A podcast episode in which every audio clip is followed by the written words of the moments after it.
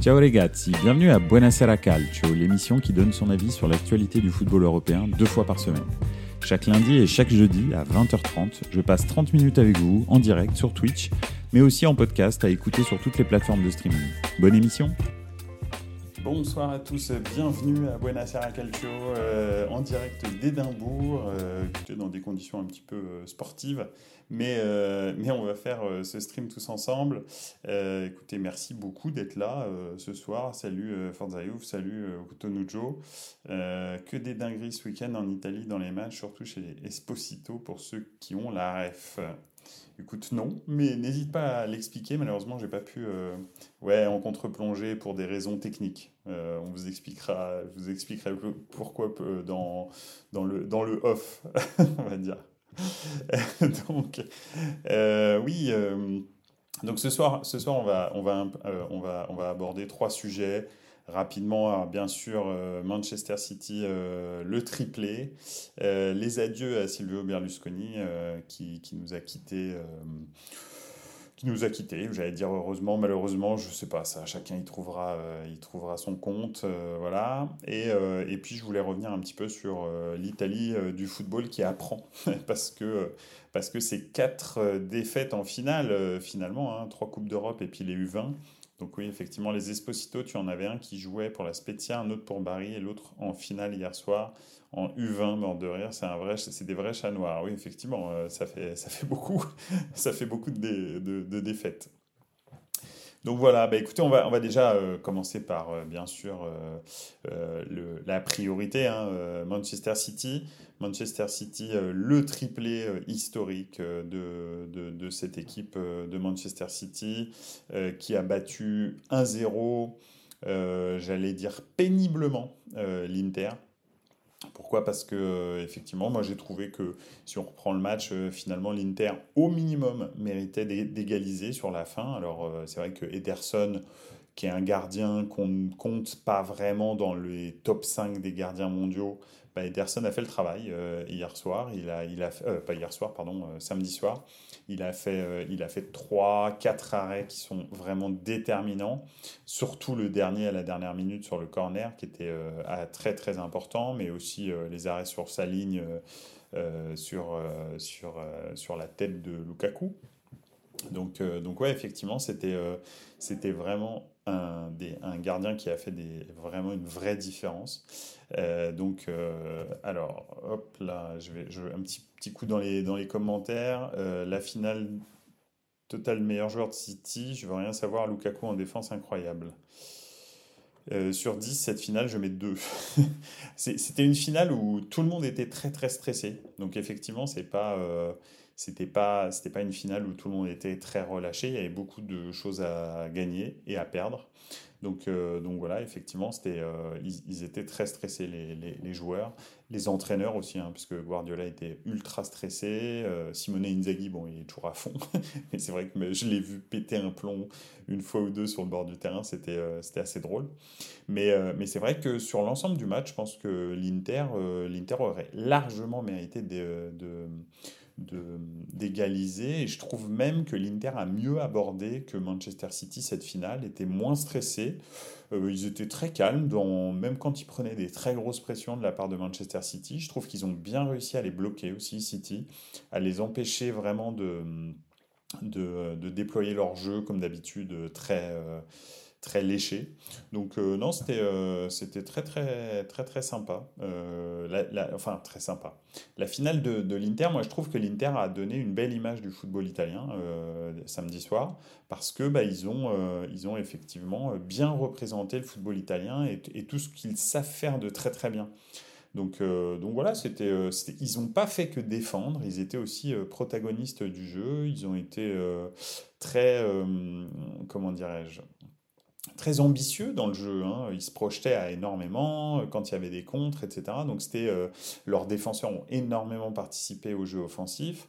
Donc moi j'ai trouvé ça pas mal. Après tout le monde n'a pas été au niveau, en particulier euh, Channel Oglu. J'ai trouvé vraiment très en dessous. Brozovic n'a pas non plus rayonné sur le jeu, mais bon, c'était déjà mieux. Euh, qui c'est qu'il y avait encore euh, Ouais, Di Marco était plutôt bon, Dumfries aussi. Enfin, en tout cas, les deux pistons étaient, étaient pas mal. Là Lautaro a été très remuant, mais finalement pas très décisif. Euh, donc ça, c'était pour l'Inter. Je trouve que c'était plutôt pas mal. Onana, c'est pareil, il n'a pas été vraiment décisif, hein, malheureusement sur le but. Bon, il peut pas faire grand chose. En plus, Chanaloglu est sur la sur la trajectoire, mais finalement on décide de bouger et se met juste derrière le défenseur qui est devant lui. Euh, et finalement, c'est là que la balle passe. Donc bon, il n'a pas de chance. Hein. Je sais que tous les Milanisti euh, se sont euh, foutus de sa gueule après le match, mais bon, il, choisit quoi. En fait, il, pense qu'il va croiser. En fait, il croise pas. Il, prend, il essaye de contourner le défenseur et puis bah, bah voilà quoi. Donc euh, effectivement, euh, petit tour dans les commentaires. L'Inter, ils ont joué leur jeu. C'est City qui été à l'ouest. Trop de stress, ouais, ça c'est vrai, tu as tout à fait raison. Les deux neufs court-circuités. Oui, c'est vrai. Alors Erling Haaland, ça fait un petit moment qu'il est court-circuité. Hein. Euh, je suis suis ni pro Haaland ni contre Haaland, mais mais ça fait dans tous les matchs coup près vraiment décisifs j'ai trouvé qu'il n'a pas été existant, euh, voire même inexistant. Euh, et là, euh, encore une fois, ça a été le cas. Donc là, ça fait un, ça fait un petit moment, hein. ça fait une dizaine de matchs, voire même un petit peu plus, qui marque le pas, je trouve, en termes d'impact dans le jeu et même sur le nombre de buts marqués. Donc, donc voilà, ça a peut-être d'ailleurs lui coûté le ballon d'or. Je pense que s'il avait été décisif à tous les tours en, Ligue des Champions, vraiment décisif, hein, je veux dire, c'est lui qui, qui, fait basculer les matchs d'un côté ou de l'autre je pense qu'il aurait pu prétendre au Ballon d'Or. Là, euh, le, fait qu'il ait disparu dans les gros matchs, dans les très gros matchs, même les, derniers matchs de championnat, hein, il n'était pas, pas existant, il n'était pas trop là, bah, ça va probablement lui coûter le peu de chance qu'il avait de, faire de, gagner un Ballon d'Or. Donc, euh, donc voilà, je pense que ça va revenir à Léo Messi euh, sans trop de problèmes, mais on aura, on aura le temps d'en parler de toute façon. Euh, l'arbitre n'a pas aidé euh, à ce que ce soit une belle finale aussi. Quel choix idiot de l'UEFA. Déjà, lors de la finale du mondial, il avait mal arbitré.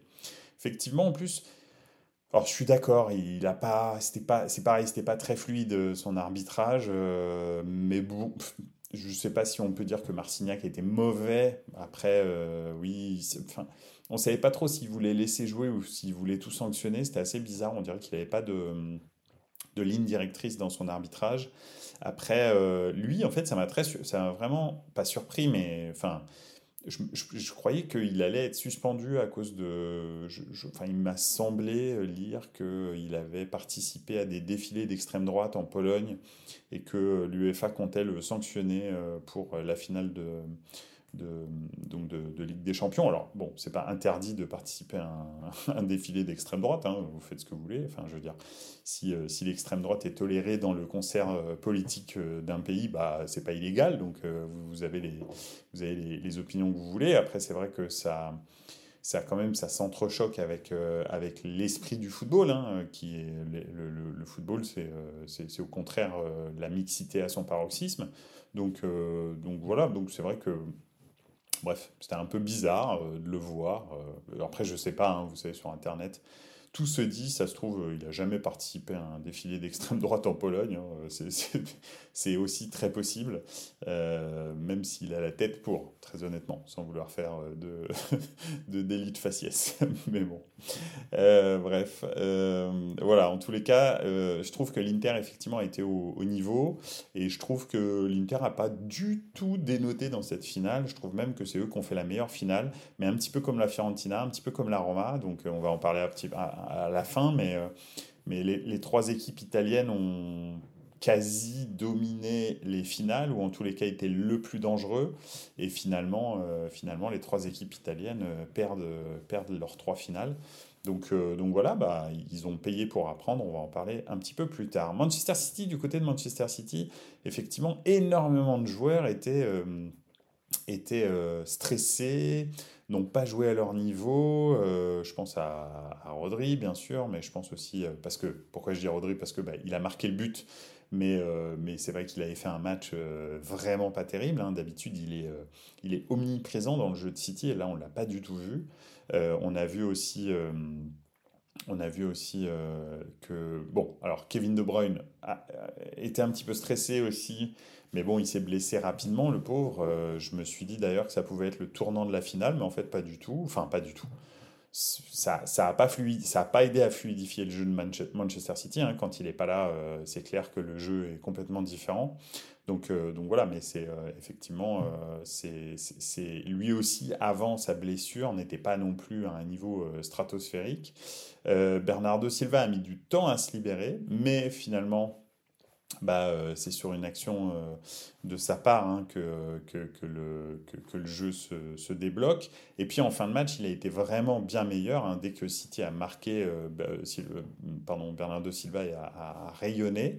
Puis aussi, il faut dire aussi que euh, les, pistons qui mettaient la pression sur, euh, Silva, en l'occurrence euh, donc Di Marco. Di Marco a un vrai problème de... Il est très très bon, moi je le trouve très bon, Di Marco c'est un super piston gauche, un très très bon pied, super tireur de coups francs et tout. Franchement, j'aime beaucoup Di Marco, mais il a un gros problème, il ne tient pas plus de 60 minutes. Physiquement, je ne sais pas si c'est euh, génétique et qu'il a naturellement un VO2 max ou je ne sais pas euh, qui, est, euh, qui est faible, et donc au bout de 60 minutes, il est cramé, ou alors c'est son hygiène de vie qui laisse à désirer, et donc un petit peu à la Marco Verratti, au bout de 60 minutes, il est cramé, hein, parce que il me fait vraiment penser à Verratti, sauf qu'il est beaucoup plus constant dans ses prestations. Euh, Di Marco euh, fait toujours de très bonnes prestations pendant 60 minutes. C'est très rare de le voir passer à travers ses matchs. Euh, il apporte énormément, il dédouble énormément. Après, il a un rôle qui est beaucoup plus, comment dirais-je, on va dire, euh, j'allais dire demandeur, mais c'est pas ça. Bon, bref, exigeant, pardon, voilà, ça j'ai trouvé mon mot. Exigeant que le rôle de Marco Verratti. Euh, Marco Verratti court beaucoup, hein, enfin, un milieu de terrain, ça court beaucoup, mais ça court beaucoup à une vitesse modérée. Euh, un piston ou un latéral, un latéral en général, lui fait des courses à haute intensité très souvent répétées. Donc, c'est clair que c'est beaucoup plus fatigant que ça et que c'est clair que déjà durer 60 minutes, c'est pas mal. Maintenant, on voit des pistons qui durent 90 euh, minutes et qui, à la 94e euh, minute, font encore un appel euh, en courant à 100 mètres en moins de 12 secondes. 12 secondes hein. donc, c'est, ça, on peut le faire. Alors, est-ce qu'ils boivent tous de l'eau? Ça, je ne sais pas exactement, mais, mais en tous les cas, on peut le faire. Donc, donc voilà, Di Marco, malheureusement, est un petit peu... pas trop de caisse. Euh, et, c'est vrai que dès qu'il s'est éteint, euh, Bernardo Silva en a vraiment profité. D'ailleurs, il, a été, il a été remplacé euh, assez rapidement. donc, donc voilà, parce que par, par Gossens, en l'occurrence. Donc voilà. par contre, le choix de Guardiola de mettre Foden à la place de KDB, quel choix pourri J'aurais mis un Marez ou Alvarez à la place. Foden a tout loupé. Il a tout loupé, c'est vrai, je suis d'accord avec toi, mais, mais en revanche, il s'est créé beaucoup d'occasions. Il était enfin, il a fait les bons appels et tout. Alors, dans le dernier geste, c'est vrai qu'il n'a pas été euh, très heureux, hein, on l'a vu. Euh, après, euh, il faut dire aussi que Onana fait les bonnes sorties, anticipe pas mal, etc.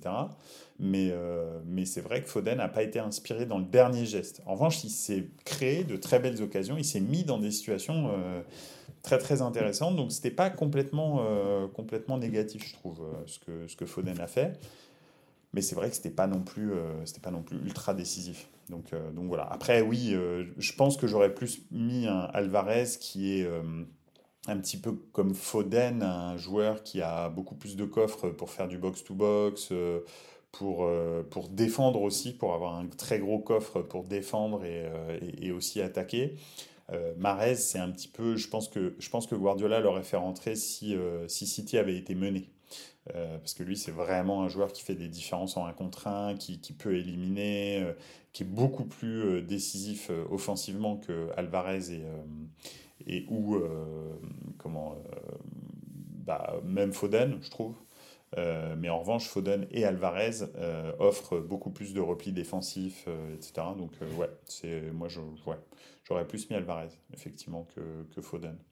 Mais voilà, ça donne en fait, en fait c'est des joueurs, je trouve, Foden et Alvarez, qui donnent énormément d'équilibre euh, à Manchester City et à n'importe quelle équipe, hein, parce que c'était la même chose au Benfica pour, euh, pour Alvarez. C'est un vrai milieu box-to-box euh, qui est très offensif et qui est très bon face au goal, mais qui a aussi la capacité à aller récupérer des ballons dans les pieds.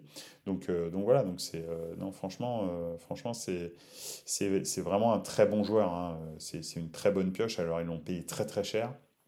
Euh, plus de 100 millions d'euros, mais, euh, mais c'est une très bonne pioche. Donc c'est pas comme si euh, c'est pas comme je sais pas Eden Hazard par exemple, qui, est, une très mauvaise pioche et qui je pense est le transfert le plus gros flop de l'histoire des transferts, je pense.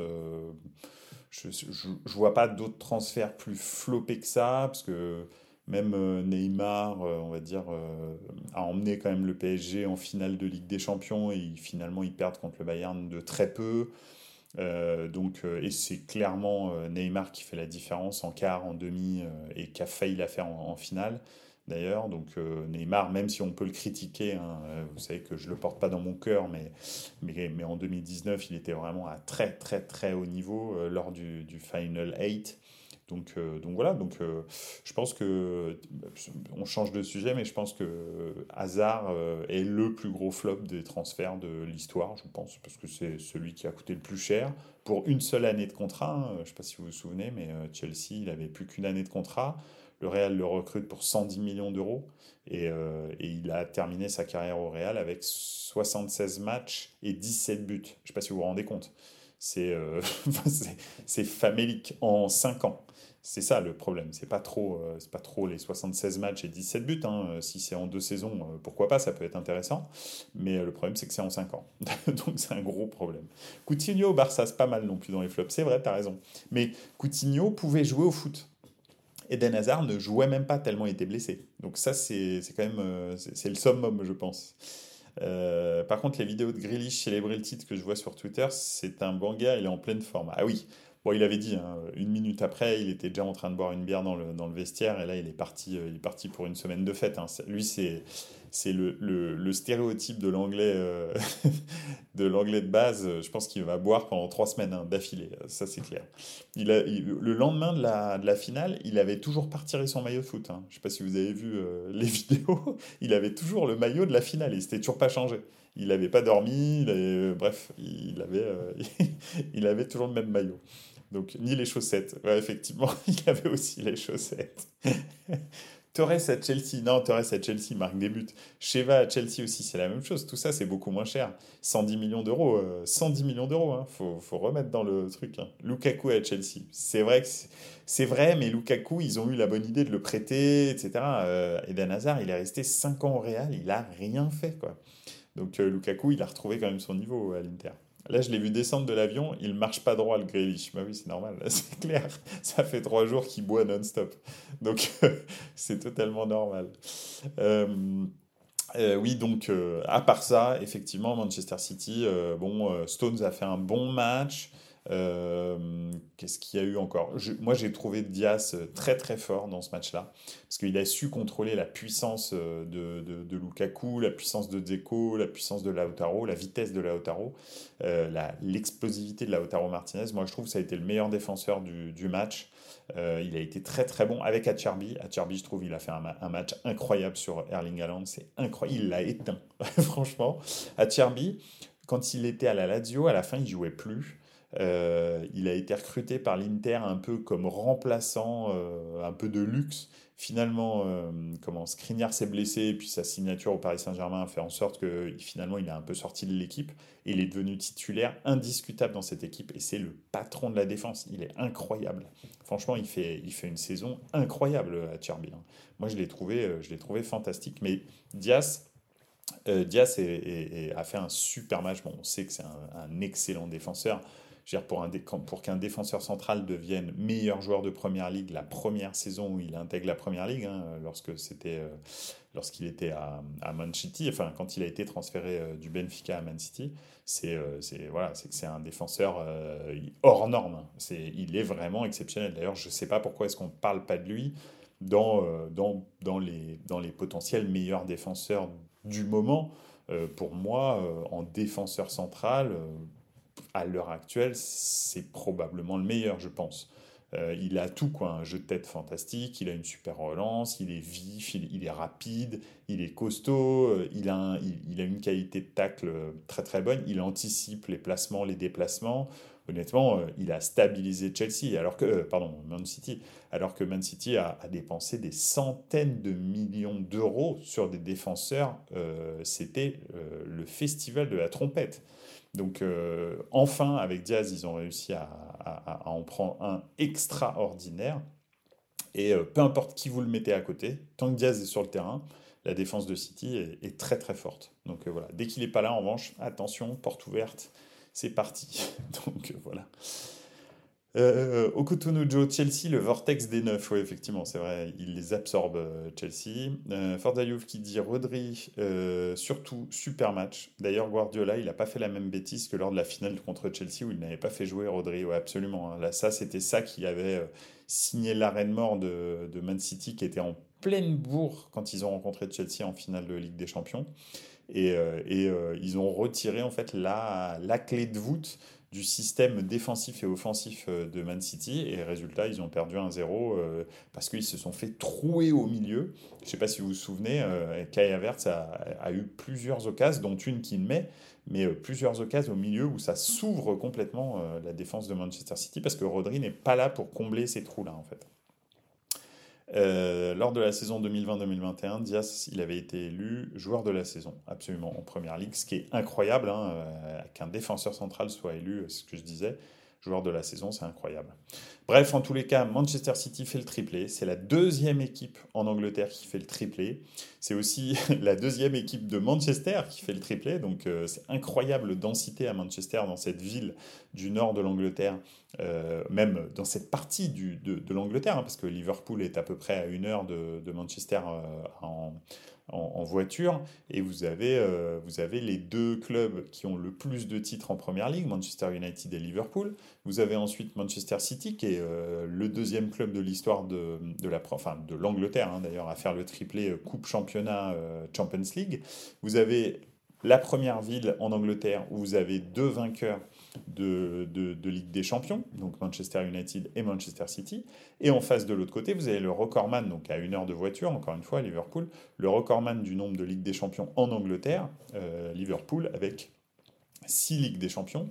Donc euh, c'est euh, c'est vraiment stratosphérique. Euh, cet endroit-là, je ne sais pas ce qu'ils fabriquent dans, dans cet endroit de l'Angleterre, ou ce qu'ils boivent, ou ce qu'ils mangent, je ne sais pas. Mais en tous les cas, c'est vraiment le cœur du football anglais qui se trouve, qui se trouve là. Et, et, et, Guardiola fait, est le seul entraîneur à avoir fait deux fois le triplé. Coupe, championnat, Ligue des Champions, qu'il avait déjà fait avec le FC Barcelone. Alors, il a attendu 12 ans pour regagner la Ligue des Champions et refaire euh, ce triplé. Depuis 2011, hein, il n'avait pas gagné la Ligue des Champions. Mais, euh, mais bon, ça valait le coup d'attendre parce que euh, c'est un triplé, encore une fois. Donc il a mis du temps, mais, mais effectivement, c'est assez impressionnant quand même ce qu'il a fait. Même si je trouve quand même que, encore une fois, il n'a pas amené de sérénité à son équipe dans, dans, cette finale et que cette finale a encore été sur un fil pour Manchester City. Ça bascule cette fois-ci de leur côté, euh, donc c'est bien, tant mieux. Mais, euh, mais ça a failli aller dans l'autre sens. Hein. Moi, je trouve que l'Inter euh, avait toutes les armes pour les faire basculer. Et il y avait pas mal de gens autour de moi qui, qui, prédisaient une, une rouste de, Manchester City. Bah, en fait, ça s'est pas du tout passé comme ça. Donc moi, c'est ce que j'avais prédit. J'avais dit, s'il y a une équipe en Europe qui peut vraiment embêter Manchester City c'est bien l'Inter. Euh, et sont 3-5-2, euh, ultra bien rodés, euh, fait pour subir, très très fort en transition. donc, donc voilà, et ça a failli marcher. Franchement, ça aurait été, ça aurait été sportif. heureusement qu'à City, ils, ils, avaient un super défenseur en la personne de Lukaku. Effectivement. C'est vrai que sur la tête de Di Marco, ouais. mais bon, je suis pas sûr que Ederson l'arrête pas parce que la tête de Di Marco, elle est vraiment pas puissante. Elle est juste à côté de, de Ederson. Je sais pas. Je sais pas s'il l'arrête pas en voyant les, les, euh, les, les, images. Bref. Enfin voilà. Voilà un petit peu pour cette finale qui était le point d'orgue de la saison en club. Euh, donc, euh, bah on va plus trop commenter, on va même plus trop commenter de foot euh, en live hein, euh, jusqu'au mois d'août. Euh, on va tous les, toutes les semaines, on va trouver un petit sujet. Hein, comme je vous le rappelle, Buenos Aires Calcio, ce sera tous les lundis pendant l'été. Euh, jusqu'à ce que la saison reprenne et on rebasculera sur, euh, sur deux fois par semaine le lundi et le jeudi. Euh, donc on va traiter, bah, probablement on va parler de mercato, bien entendu. On va aussi traiter de sujets transversaux dans le foot, que ce soit des sujets sociétaux, mais aussi des sujets d'actualité sur les compétitions, sur la nouvelle mouture de la Ligue des Champions, des nouvelles sur la Super League, je sais pas, bref, il y a, y a, plein plein de choses, peut-être un petit peu de tactique, le 3-5-2. La défense à 3 en général, etc. etc. Il, y a, pas mal de, nouveaux mouvements dans le football, enfin nouveaux, des mouvements dans le football dont on n'a pas parlé encore dans Buenos Aires Calcio, donc on, on parlera de façon un petit peu plus transversale euh, de, sujets, euh, de sujets dans le foot.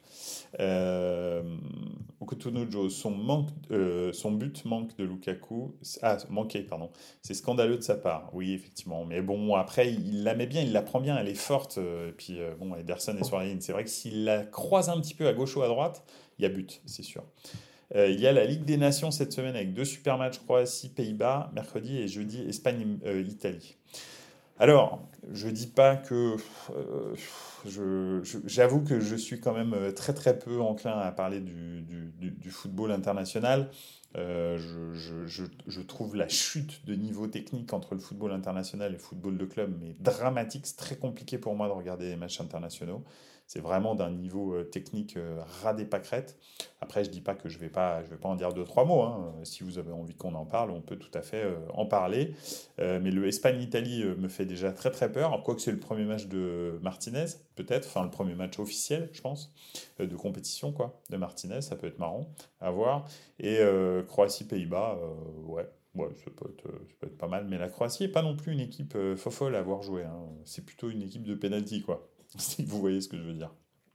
Bref. Euh, on passe à Silvio. Euh, je voulais saluer euh, Berlusconi, en tous les cas parler de la mort de, Silvio Berlusconi. Pourquoi? Parce que bah, ça a été un très très grand, comment dirais-je, bah, président de, de l'AC Milan le plus grand, la, probablement avec San Siro, euh, mais euh, Berlusconi a eu beaucoup plus de succès que San Siro.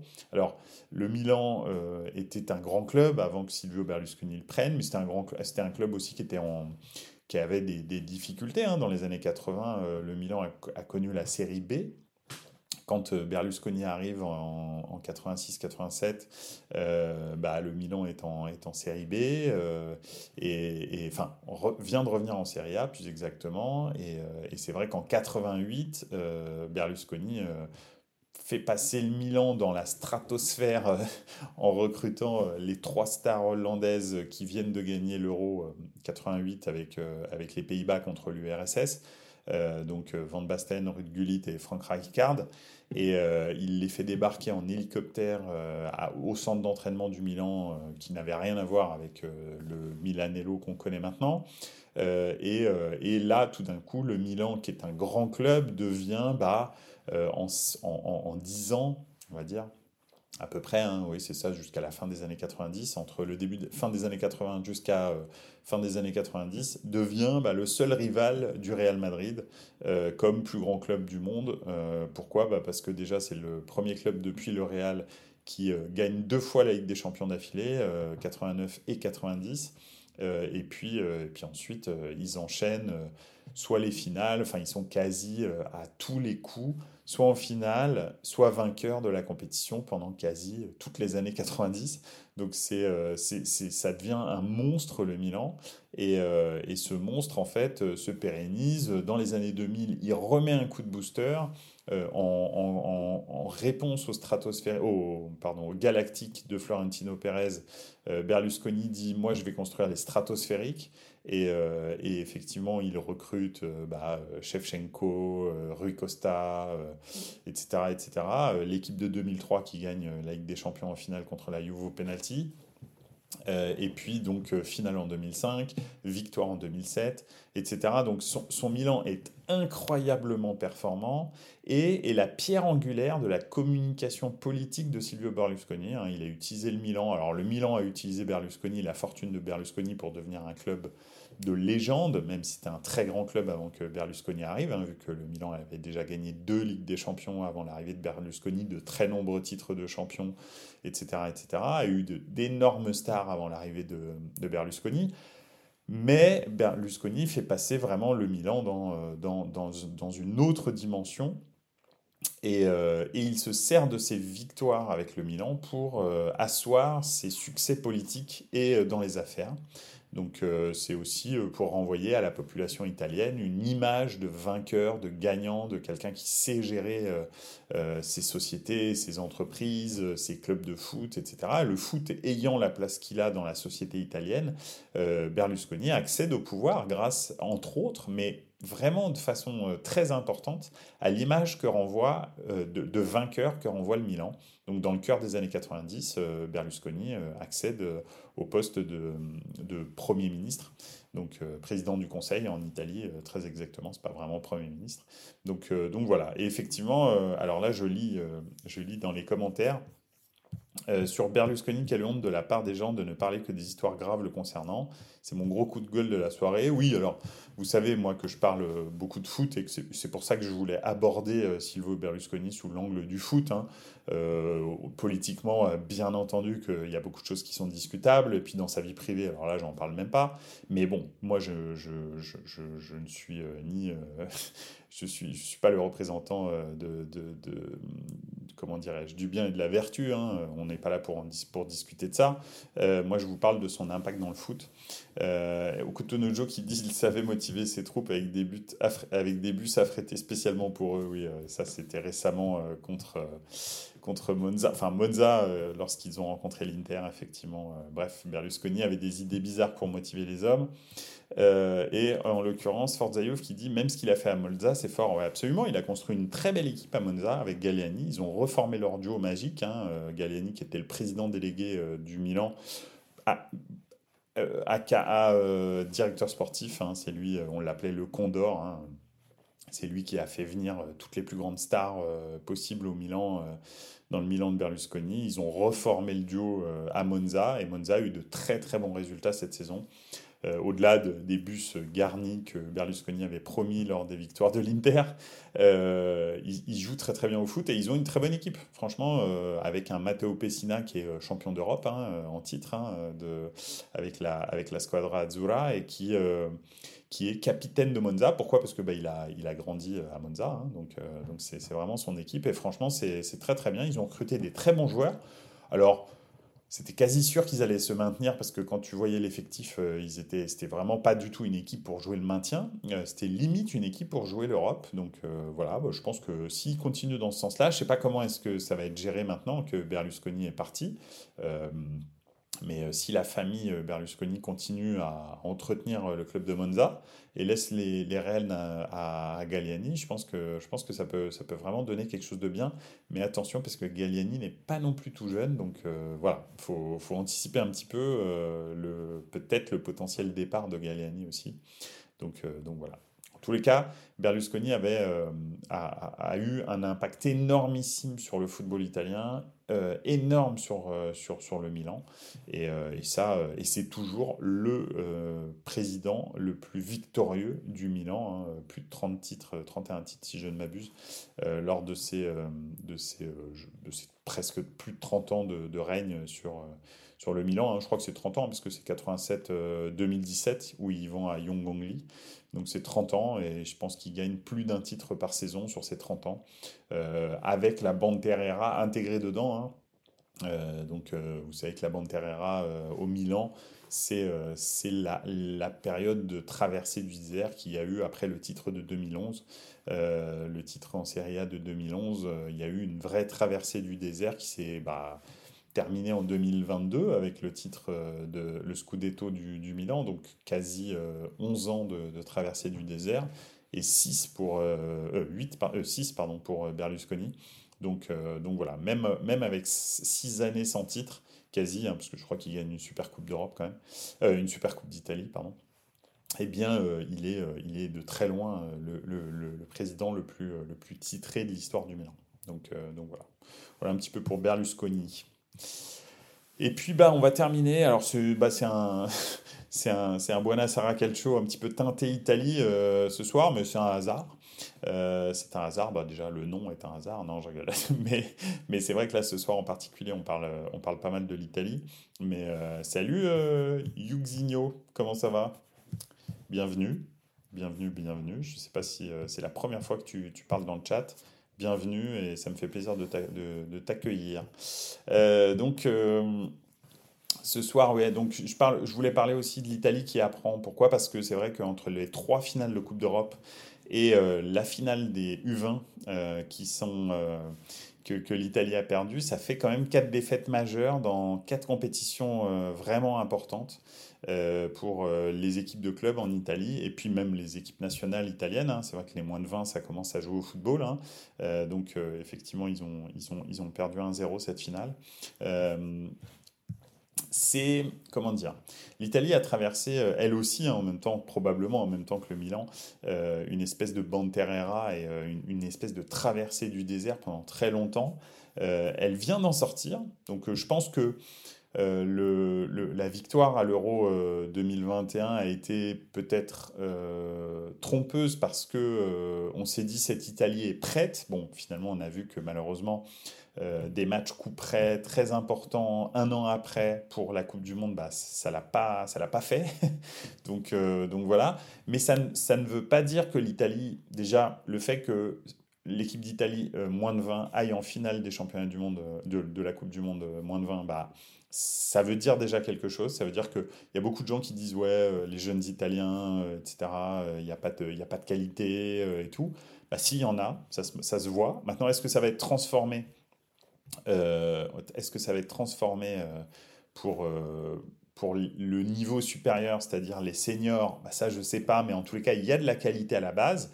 Effectivement, en revanche, la question qui peut se poser, c'est est-ce que les clubs italiens font jouer ces jeunes Italiens? Bah, Pour l'instant, pas trop. Espérons que ça va changer dans le futur. Je pense que Mancini et la fédération italienne poussent dans ce sens-là. Mais en tous les cas, la qualité de formation existe. Et ça, c'est la preuve. Le, le, résultat au championnat du monde U20, U20 c'est ça commence à bien jouer au foot. Hein. C'est pas les U17 où là, euh, il peut y avoir. Euh, le, résultat peut être un petit peu tronqué par les différences physiques qu'il peut y avoir entre un joueur de 16 ans. Euh, qui, qui est complètement développé physiquement et un joueur de 16 ans qui est encore en progression physique. De temps en temps, les résultats des championnats du monde U17, U15 sont fortement impactés par les différences physiques plus que par la qualité intrinsèque des joueurs. U20, c'est beaucoup moins le cas parce que là, normalement, euh, tous les joueurs sont développés euh, quasi à 100% physiquement. Et donc, là, tu vois vraiment la qualité intrinsèque des, joueurs et des équipes, de la tactique, etc. Euh, etc. Donc, voilà. Je pense que c'est significatif d'avoir des très bons résultats en U20, un peu moins en U17 et en U15, mais voilà. Et, les trois finales de Coupe d'Europe, comme je le disais en début de, de, stream, bah, je pense qu'elles ont été les trois euh, dominées par, euh, par les, les, clubs italiens. J'ai trouvé la Fiorentina supérieure à West Ham, mais ils perdent à la 90e minute sur un but voilà, de Bowen. J'ai trouvé la Roma beaucoup plus dangereuse en finale que le FC Séville. Euh, le FC Séville m'a absolument pas impressionné dans cette finale. En revanche, c'est vrai qu'ils avaient une maîtrise de l'événement supérieure à la Roma. Euh, la Roma a fait des, des, erreurs de jeunesse déjà euh, à la 41e minute. On en avait parlé ici, mais jouer le jouer le 0-0, c'est c'est pas voilà, pas évident. Enfin, je veux dire, déjà, tu prends la mauvaise direction, je pense. Euh, et puis, euh, et puis l'Inter, je trouve, moi, hier, euh, enfin samedi, pardon, a, dominé, pas dominé, mais en tous les cas, été plus dangereuse finalement que Man City. Et je pense méritait au moins le match nul, voire même peut-être de gagner la finale. Donc voilà. Je pense que les équipes italiennes ont appris, euh, même euh, les équipes comme le Milan et le Napoli euh, qui sont allés loin dans la compétition, la Juve, etc., le nouveau groupe de la Juve, etc.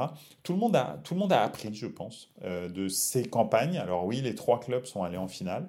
Ils n'ont pas gagné, mais je pense que ça va leur servir pour les futures campagnes et pour gagner cette fois-ci. Donc, donc voilà, donc je pense que je pense que c'est pas c'est pas un coup d'épée dans l'eau. Les clubs italiens sont en progression, vont revenir euh, et, probablement vont gagner quelques Coupes d'Europe dans le futur, euh, basées sur cette expérience-là euh, qu'ils ont vécue vécu ces, ces, derniers mois. Donc voilà, c'est ça que je voulais dire. Et c'est pour ça que j'ai nommé ça le, troisième point, l'Italie apprend, parce que, parce que l'Italie doit réapprendre à gagner. Ça fait très longtemps que les clubs italiens et les équipes italiennes ne sont plus en position de gagner. Et ça fait partie de l'expérience. Euh, c'est très bien d'avoir un jeu ambitieux et d'aller jusqu'au bout des compétitions, c'est fantastique. Mais maintenant, après, comme on le dit, hein, une finale, ça se joue pas, une finale, ça se gagne. Les, trois, les, quatre équipes italiennes, là, elles ont joué les finales et euh, les autres ont gagné. Donc, euh, je pense qu'il faut que, que, ça, ça, ça, va revenir. Moi, j'ai vraiment confiance. Je pense pas que ce soit un, épiphénomène, là, le, les, toutes ces finales d'un seul coup. Je pense que ça dénote d'un vrai mouvement de fond dans le football italien, alors qu'il doit s'accompagner de plein d'autres choses. Attention, on n'est pas arrivé encore. Hein. Il est dans la structure, dans les infrastructures, dans, euh, dans, dans, dans la formation, dans l'intégration des jeunes, etc. Ça doit, ça doit continuer à se développer, mais on est dans la bonne direction, je pense, vraiment. Euh, je vais faire un petit tour, un petit dernier tour dans les, dans les commentaires avant de, bah, avant de terminer ce stream. Hein. Euh, donc c'est la salade de Macédoine, euh, dure à digérer. Bah ouais, tu, tu, m'étonnes. la squadra a vraiment eu du mal à digérer la salade de Macédoine. chez nous, ils jouent et nous font plaisir. Bon, c'est à cause des blessures, mais on s'en fiche, ils jouent et on prend, on prend plein les yeux. Donc tu parles probablement de la Juve et tu, prends de, tu parles de Fagioli, Mirietti, euh, etc., Gatti, tout ça, tout ça. Ouais, effectivement, ils jouent, en tous les cas, c'est bien. Hein. Je pense que Allegri a été vraiment contraint et forcé de les faire jouer parce que c'est pas du tout son style. Mais effectivement, il a fait jouer des jeunes et ça, c'est, ça, c'est pas mal. Tonali joue, Barella joue beaucoup. Euh, euh, enfin bref, il y a pas mal, de, joueurs italiens qui jouent dans les plus grands clubs, hein. les Di Marco, les euh, Bastoni euh, à, l'Inter. Le gros souci, c'est les, attaquants pour l'instant. Hein. On, a, un vrai problème. Après, on a vu Casadei là, avec, les U20. Peut-être que c'est le futur de, la squadra Azzurra. Peut-être que Scamacca, s'il revient en Italie, va peut-être reprendre le fil de, de sa carrière, parce que là, il s'est un petit peu coupé en partant en Italie. Euh, il y a aussi de super coachs italiens, des Zerbi Italiano, celui de Monza aussi, Paladino, ça aide beaucoup aussi. Clairement, les coachs italiens maintenant ont, une super réputation pour le jeu qu'ils produisent. Et ça, c'était quand même euh, pas gagné quand tu regardes les Allegri, euh, les Trapattoni, des, joueurs, des, des coachs comme ça. qui, étaient, qui étaient quand même réputés pour être très très défensifs. Donc effectivement, maintenant, ça aussi, ça a changé. On a une, il y a une école énorme de, coachs italiens et c'est euh, une école qui, prône beaucoup le jeu. Euh, donc euh, donc c'est très bien. C'est aussi pour ça que le football italien se retrouve proche des sommets en Europe c'est parce que ça joue maintenant les équipes italiennes, excepté 2-3 comme la Juve et la Roma malheureusement, qui sont encore les deux mauvais élèves de, euh, de la classe, mais j'espère que ça va changer aussi euh, rapidement, même si malheureusement pour le football italien, et je dis bien malheureusement, Allegri reste à la tête de la Juve, ça, ça c'est quelque chose que je ne comprends pas, vraiment c'est complètement, complètement fou. Bon bref. On verra bien. Voilà, écoutez, euh, on termine euh, cette saison avec ce dernier stream qui parle de l'actualité des clubs européens, euh, de football européens. ça a été un plaisir, franchement, cette première saison avec vous. Vraiment, merci beaucoup pour tous vos retours, toute votre participation. Merci pour toutes vos écoutes, vos vues sur YouTube, vos vues sur, sur Twitch. J'ai vraiment hâte de bah, passer cette intersaison avec vous et ensuite redémarrer une nouvelle saison. Vraiment, euh, merci Forza Youth qui dit euh, merci énormément pour cette saison de stream. J'ai adoré vivement la deuxième saison. Bah grave, je vais, on va essayer de faire mieux encore, euh, peut-être dans l'habillage, peut-être dans, dans pas mal de choses, la communication, etc. Peut-être des, des, gens qui participent au stream en même temps, en live. On va essayer de, on va essayer d'évoluer un petit peu. je vais y travailler cette, cet été. Donc voilà, en tous les cas, merci encore. Euh, et puis, euh, n'oubliez pas, hein, euh, n'oubliez pas les réseaux sociaux de Buonasera Calcio sur Twitter, sur Instagram. n'oubliez pas aussi la chaîne YouTube. et puis, bien sûr, la chaîne Twitch. Et puis, sur toutes les plateformes de streaming audio, le podcast qui est rediffusé quelques heures après. Si jamais vous voulez écouter Buonasera Calcio en podcast pendant que vous courez ou vous faites la cuisine ou bref, que sais-je encore Voilà. En tous les cas, encore une fois, merci, merci pour votre soutien, merci pour votre participation. Ça a été un plaisir.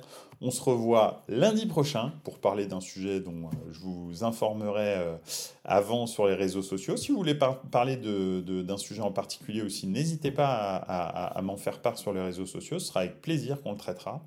Et, euh, et, puis voilà. Et puis n'oubliez pas. Ciao les gars. Ciao. À bientôt. Salut.